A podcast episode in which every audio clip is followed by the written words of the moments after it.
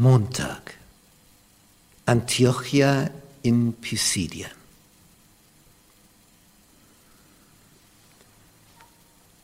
Das war schon was, nicht? Man durchzieht eine Insel, kommt zum Statthalter und der wird Christ. Das war eine Erfahrung. Und mit diesem Rückenwind segeln sie weiter und kommen in die Gegend von Atalia, was heutzutage Antalya heißt, ein Touristenort ersten Ranges. Hier tut sich also vieles in diesem Antalya heutzutage, wurde ein Flughafen gebaut, Hotels sind aus dem Boden geschossen. Früher war es einfach eine Hafenstadt. Und von dort gehen sie weiter nach Perge. Und hier widerfährt dem Trio ein Tiefschlag. Sie sind zu dritt unterwegs. Paulus, Barnabas und der Cousin von Barnabas, Johannes Markus. Und dieser Johannes Markus, also dort in der Ebene an der Küste, sieht, wo die Reise weitergeht und die hohen Berge sieht und die Felsen und Schluchten. Da kriegt er Angst. Solche Angst, dass er heim will zu seiner Mama und entschließt sich zu gehen. Und Paulus sagt, du bleibst da. Du hast gesagt, du kommst mit uns und jetzt kommst du mit uns. Und er sagt, ich habe Angst. Und haut ab. Zurück in die Heimat. Paulus ist darüber aufgebracht. Jetzt sind sie eh schon so wenige, eh nur zu dritt. Und der geht, lässt sie im Stich. Das hat er ihm lang nicht verziehen.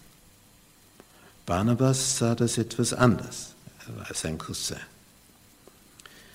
Als ich dann in diese Gegend das erste Mal kam, habe ich mich gefragt, was, was sieht man hier in Berge?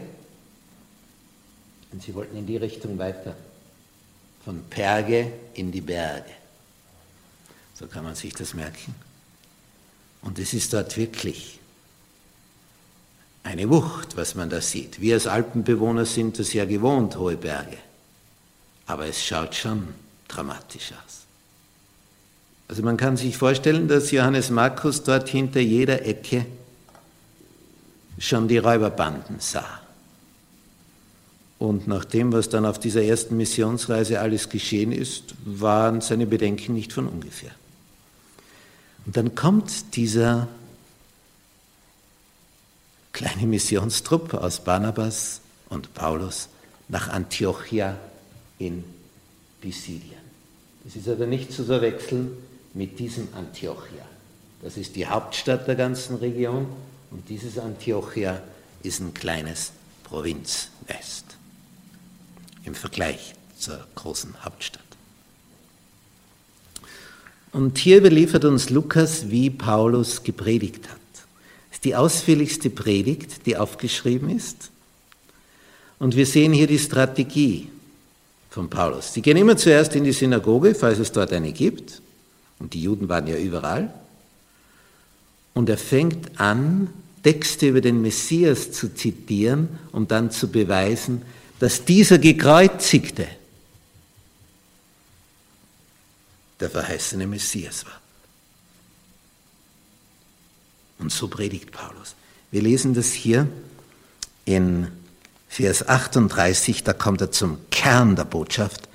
So sei euch nun kundgetan, liebe Brüder, dass euch durch ihn, nämlich Jesus, Vergebung der Sünden verkündigt wird.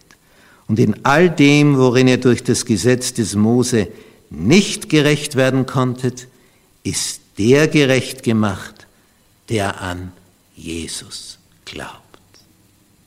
Das ist der Kern. Er ist der Messias. Durch ihn Vergebung.